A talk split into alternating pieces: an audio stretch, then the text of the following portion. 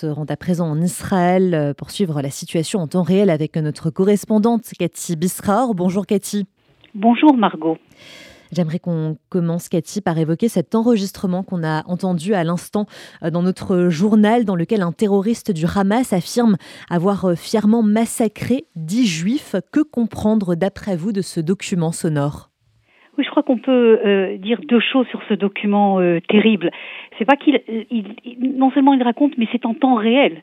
C'est un document qui est terrible parce que c'est en temps réel. Il est en train de massacrer euh, dix Israéliens, euh, des femmes et des enfants euh, dans un des kibbutz frontaliers et il appelle ses parents. il raconte l'histoire d'une manière évidemment très très fière, comme vous avez pu l'entendre dans l'enregistrement.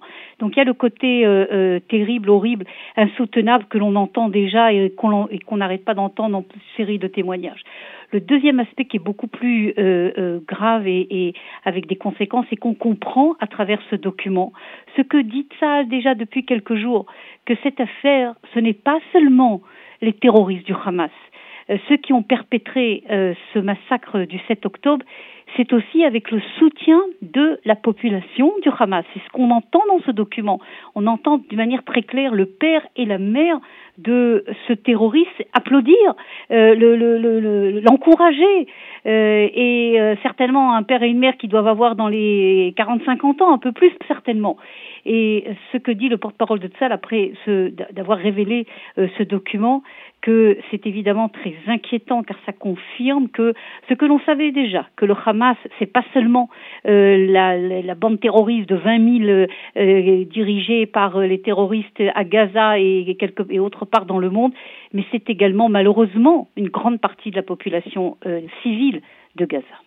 Vous avez aussi connaissance, Cathy, de nouvelles révélations au sujet de la préparation hein, de l'opération lancée par le Hamas le 7 octobre dernier sont des révélations qui sont de la presse américaine et notamment du New York Times qui se base sur euh, des services, les services de renseignement israéliens, des documents qui auraient été transmis par les services de renseignement israéliens aux services américains il y a euh, quelques heures euh, à peine.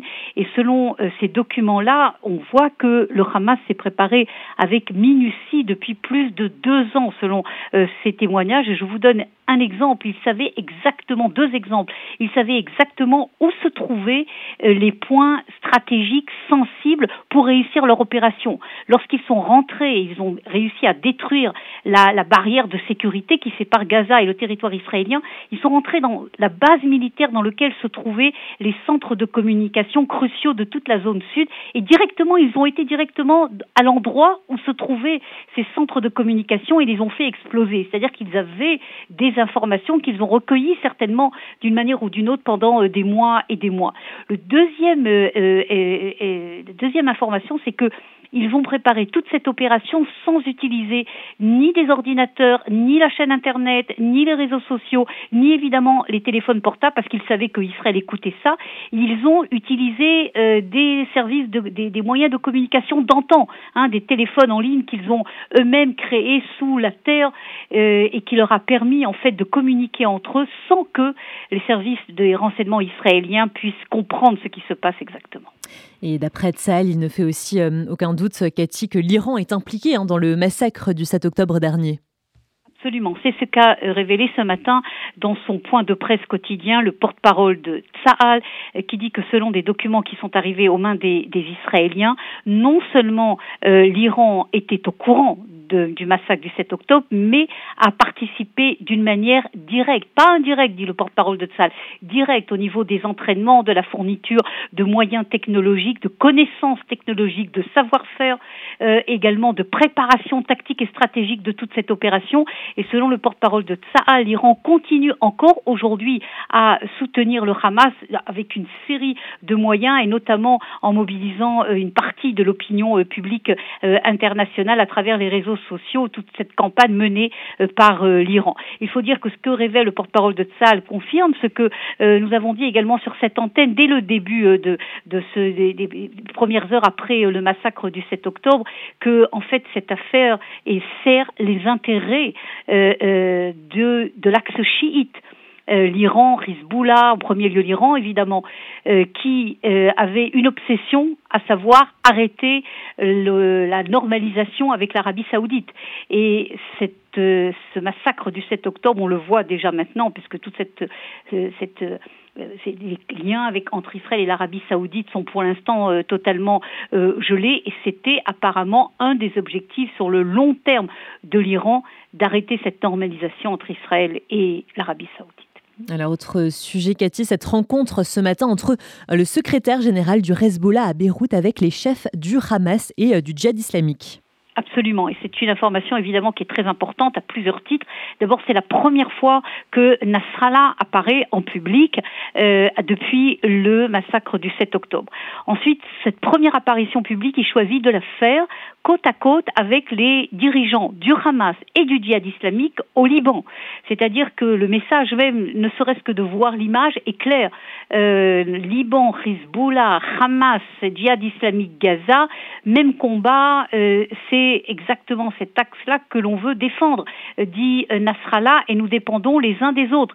Si Israël ose s'introduire et mener une opération euh, terrestre à Gaza, eh bien le Hezbollah réagira euh, sur le territoire, euh, euh, Israël paiera le prix sur le territoire libanais et c'est le message qui est donné ce matin donc du côté de Nasrallah. Il faut rajouter à cela, Margot, les derniers événements d'il y a quelques minutes à peine au nord, au nord d'Israël, où pour la deuxième fois en moins de deux heures, Tsahal a éliminé un commando terroriste qui tentait de s'infiltrer sur le territoire israélien à la frontière israélo-libanaise. Ces deux commandos terroristes, un à l'aube et un il y a même pas une demi-heure, ont donc été éliminés par euh, Tzal. Le Hezbollah confirme d'ailleurs cette élimination et dit qu'il y a euh, des euh, soldats, disent évidemment, des terroristes du Hezbollah qui ont été éliminés. Il n'y a pas de blessés du côté israélien, heureusement. Et autre information, les sirènes d'alarme ont retenti il y a quelques minutes, à peu près une dizaine de minutes,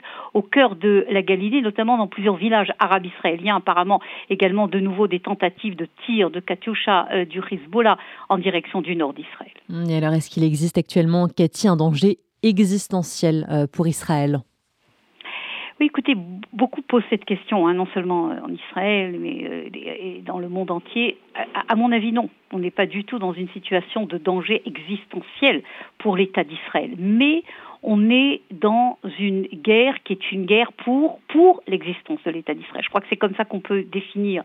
Euh, parce que cette, cette guerre-là, elle a débuté avec un massacre euh, qui n'a jamais été imaginé même par euh, la grande majorité, non seulement des Israéliens, mais surtout de direction politique israélienne, et qui confirme que face à nous, on a des gens qui veulent que Israël euh, disparaisse.